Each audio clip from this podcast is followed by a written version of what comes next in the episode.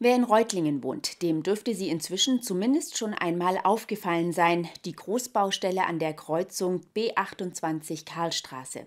Das Gebäude, das dort gebaut wird, wird in ein paar Jahren der neue Standort des Landratsamtes. Pünktlich zum Jahresende konnte die Baugrube fertig ausgehoben werden. Aus diesem Anlass hat die zuständige Baufirma einen Einblick in die Baustelle gewährt und gleichzeitig einen Blick in die Zukunft gewagt. Seit Anfang Juni diesen Jahres laufen sie. Die Bauarbeiten am neuen Reutlinger Landratsamt. Nach vielen Jahren ziehen die Beteiligten damit in absehbarer Zukunft aus dem Gebäude in der Bismarckstraße aus. Mit dem Jahresende konnte der erste Teil der Bauarbeiten bereits abgeschlossen werden.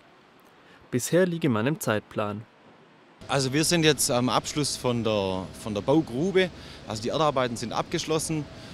Ähm, die Bagger sind in den letzten Zügen und wir sind demnach im Zeitplan und beginnen jetzt dann mit der Baustelleneinrichtung. Am längsten Punkt hat die Grube eine Länge von 175 Metern und eine maximale Breite von 95 Metern. Insgesamt wurden etwa 100 Kubikmeter Material ausgehoben. Den tiefsten Punkt der Grube markieren die Aufzugsschächte. An diesen Stellen ist sie fast 15 Meter tief. Die Grube besteht aus zwei Ebenen. Die erste Ebene wird durch eine Betonwand gesichert. Die Ausmaße, die die Grube haben muss, werden auf ein Display im Bagger übertragen.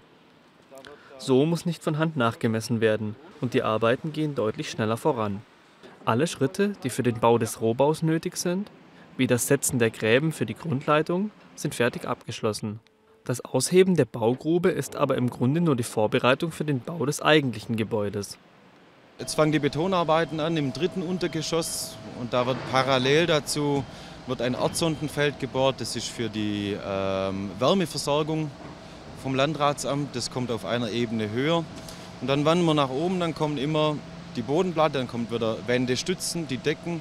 Und dann gehen wir hoch, hier vorne im vorderen Bereich bis ins fünfte Obergeschoss, bis dann hier der Rohbau aus Betondecken und Betonstützen abgeschlossen ist. Die Baufläche musste bis auf die anliegende Karlstraße ausgeweitet werden. Diese ist während des Bauzeitraums nur einspurig befahrbar. Bisher lief alles so, wie wir es eigentlich geplant haben. Ähm, wir haben auch logistisch hat es auch sehr gut funktioniert, hatten da einen guten Partner auch mit der, mit der Stadt Reutling, die uns dann ermöglicht hat, die Zuwägungen hier so zu machen, wie wir sie brauchen, um diese großen Mengen an Material wegzukriegen.